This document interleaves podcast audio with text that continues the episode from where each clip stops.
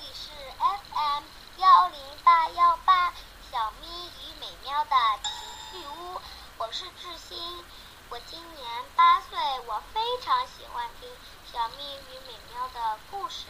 我今天来小咪与美妙的情趣屋里做客，我带来的礼物是一个故事，故事的名字叫《爱生气的小螃蟹》。池塘里有只小螃蟹，它很傲慢无礼，而且动不动就爱生气。一天，小螃蟹为了点小事和鲤鱼生气，泥鳅看见了，就劝它说：“小小螃蟹，别动不动就生气，对自己身体不好。”小螃蟹满恨地说：“胡说！我就爱生气，怎么了？”你管得着吗？泥鳅见他根本不听劝，只好摇摇头走了。乌龟看不过去，游过来对他说：“小螃小螃蟹，生气不仅伤身体，还会让你把好事也变成坏事的。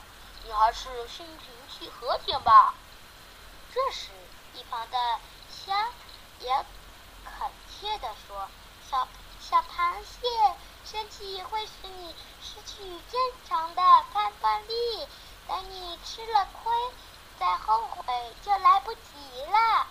不听，不听，我不听！你们是胡说八道！我倒要看看生气能让我吃什么亏了。小螃蟹不肯接受大家的劝说，气呼呼地走了。喂，可恶的东西，竟然敢挡我的路！小螃蟹又生气了，它伸出钳子，牢牢地夹住了挡在前面的竹竿。这时，渔夫轻轻提起了竹竿，笑眯眯地把小螃蟹从竹竿上拿下来，放进了身旁的鱼篓。在小咪与美妙的奇趣屋里，我找到了许多快乐。我们小朋友可不要动不动在就生气，要学会做快乐的人。